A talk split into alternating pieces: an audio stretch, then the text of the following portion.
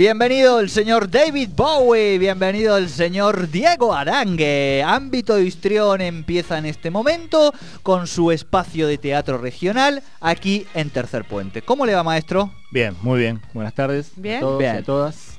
¿Cómo, Bueno. ¿Cómo lo trata el viento? Bien. Por lo que veo en su cabellera, acabo de verla.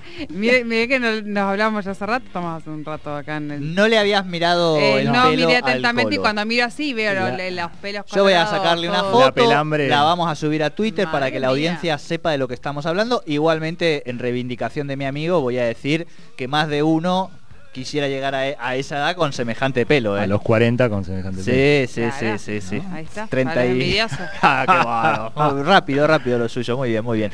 Bueno, maestro, hoy tenemos Me voy a poner un así para... invitado. Este, tampoco me falta el respeto. Se saca los auriculares y se deja ese jopo que ya casi le toca el techo.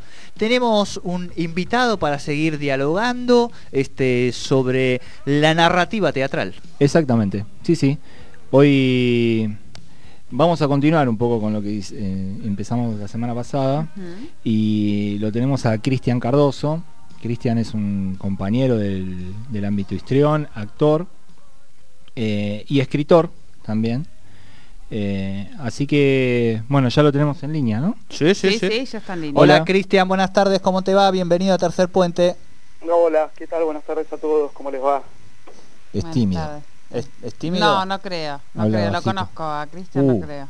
¿Vos lo, ¿Y por qué lo Lo conoces vos a conozco Cristian? a través de mi sobrina eh, Morena, eh, Apa. seguramente Cristian, no sé si Morena, Morena, Sole, soy yo. Morena, Morena, sí, Morena, Morena, Campaña. sí. Bueno. Morena Claro. Campagna, acá está la Mi tía que es fan Sole. número uno de Cristian. Sí.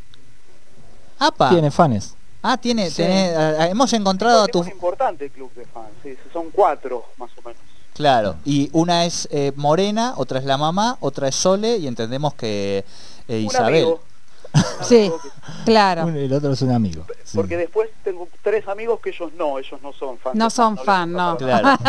Pero uno de ellos sí es. ¿Y, y has tenido la suerte de, de en tu carrera este, corta pero intensa de, de tener detractores, digamos, porque son tan importantes como los fans cuando uno se dedica al espectáculo, ¿no?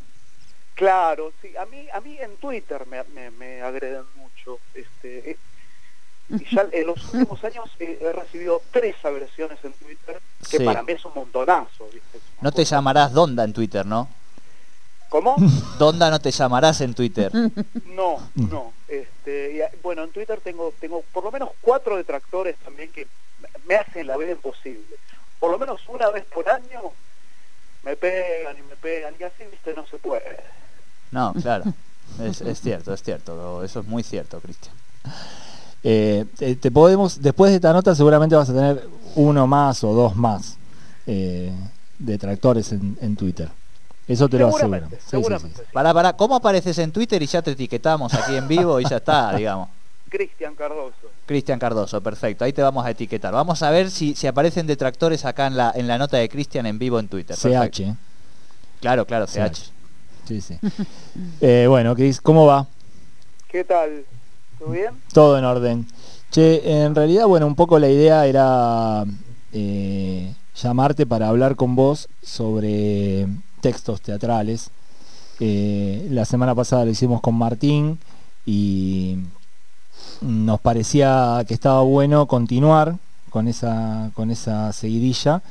Y bueno, me acordé de vos, dije, Cristian está escribiendo. Y el año pasado escribió algo eh, de forma individual, pero este año está escribiendo teatro de casi de manera colectiva, ¿no? Contanos un poco cómo es eso. Eh, claro, este año estamos escribiendo una obra que, con, con todos personajes mutilados, este, eh, personajes con con vendajes, eh, que tienen muchas dificultades para, para desplazarse, este, y bueno, nos van a regalar una visión de, de, de alguna manera de Latinoamérica, eh, no una visión particular, por ahí muy absurda también, ¿no? Este, eh, es una obra para, para 11, 11 personajes, este, Sí. que la verdad que es muy lindo el proceso de escribirla, es muy lindo porque es muy diferente escribir eh, con la posibilidad de, de leerlo, de intentarlo, de, de- de poder verlo, de, de- de poder ver a los personajes, de saber, de, tener en mente la voz de uno de los personajes, es muy diferente a no tenerla, digamos. Cuando uno está escribiendo algo, eh, por escribir sin, sin, objetivo, digamos, sin, sin, sin un- un- una obra eh, eh, a pronto, digamos, este, las voces las tiene que imaginar. En cambio, si tiene los actores, eh, las voces surgen solas en el proceso de creación. Y eso es algo realmente es bastante interesante, digamos. Y yo creo que allana mucho el camino también. O sea que vos vas, escribiendo a medida que, que tus actores van poniendo en, un poco en escena eh, tu texto. Perdón, escucho muy bajito. A ver, A ahí ver, vamos a ahí tratar. vamos a tratar de mejorarlo. Este, ahí nos escuchás un poquito mejor, Cristian. No, sigo escuchando bajito. Hola. Hola. Eh, estás Ahora sí. ahí Ahora está, sí. Ahí Perfecto. está.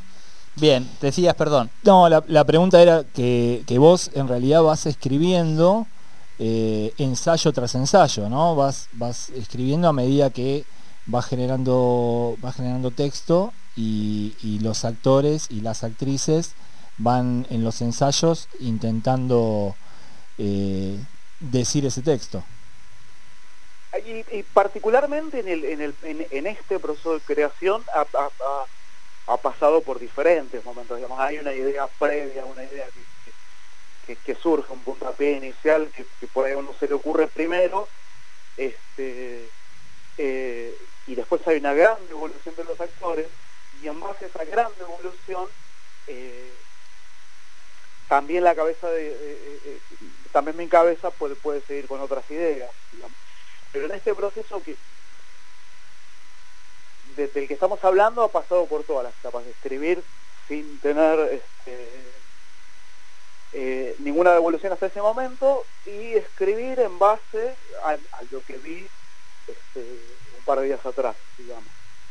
Este, que despierta, por supuesto, otras cosas, Bien. Claro. otras ideas. Es, que- es, es un método que hoy se usa mucho, digo, en, en los espacios de guionistas de, de las series, ¿no?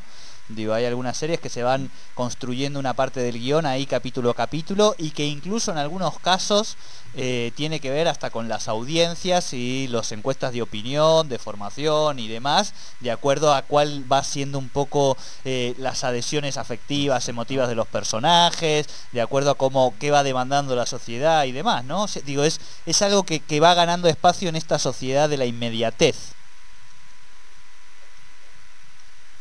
Tal cual, tal cual, sí, sí, sí, sí, sí, el, proceso, tengo entendido que el proceso de, la- escritura de las series también es, también es muy similar. La verdad que, sinceramente, yo lo siento como, como, muy lindo porque, porque también es muy fácil, digamos. Este, y, y como es una experiencia nueva, bueno, pues bien, este, en absoluta plenitud con ella. Y, y vos, vos ya tenés experiencia de, de escribir, Cristian, ¿no? Yo escribí, estoy escri- eh, bueno, tengo, tengo experiencia por ahí en experiencia. Sé yo, he escrito algunos cuentos, este, he escrito algunas novelas, de las cuales ninguna ha publicado. Eh, teatro empecé a escribir hace un poquito, el año pasado, eh, o el anteaño pasado, no recuerdo. Y, y bueno, ahora estoy escribiendo otras obritas más también. Este, es bastante agradable, es bastante lindo escribir teatro. O sea que la, la pandemia ha sido viene, viene siendo productiva desde el año pasado y este en relación a la escritura teatral. Te escucho muy bajito, Diego. Que digo que la pandemia, en tu caso, viene siendo productiva en relación a la, a la escritura desde el año pasado y este.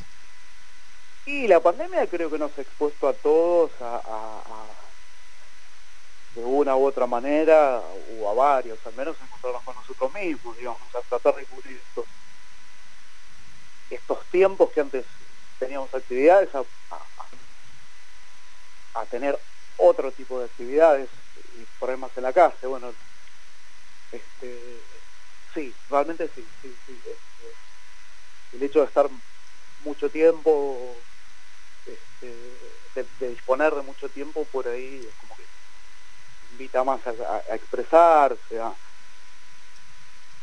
hacer uno mismo, básicamente. O sea que Bien. vos cuando sos uno mismo escribís. Es una manera interesante de decirlo, sí, sí. Siempre en un sentido metafórico es interesante. Claro, hay un escritor, eh, Juan Solá, que tiene una frase muy linda que dice, escribo para no olvidarme de mí. No sé si, si va por ahí también tu, tu proceso creativo de escritura, en realizar, en, en plasmar cosas que tienen que ver con, con los procesos más internos de uno, ¿no? En realidad lo interesante de escribir es que uno en todo momento piensa que nunca nadie lo va a leer. Que de, de hecho en mi caso es lo más probable, digo, pero entonces uno como que tiene un, un- un- un- pero pero aún cuando cuando el texto está dirigido a y uno sabe que lo van a leer, aún así uno tiene la libertad de expresar algo tanto como si es propio como si no lo es. Digo, uno puede no tomar partido de nada, puede tomar una postura por momentos, y uno, uno puede pasar desapercibido en lo que escribe. Pero aún pasando desapercibido, uno se comparte a sí mismo en, lo que escribe, en lo que, en lo que brinda. Y eso es lo interesante por ahí de, de, este,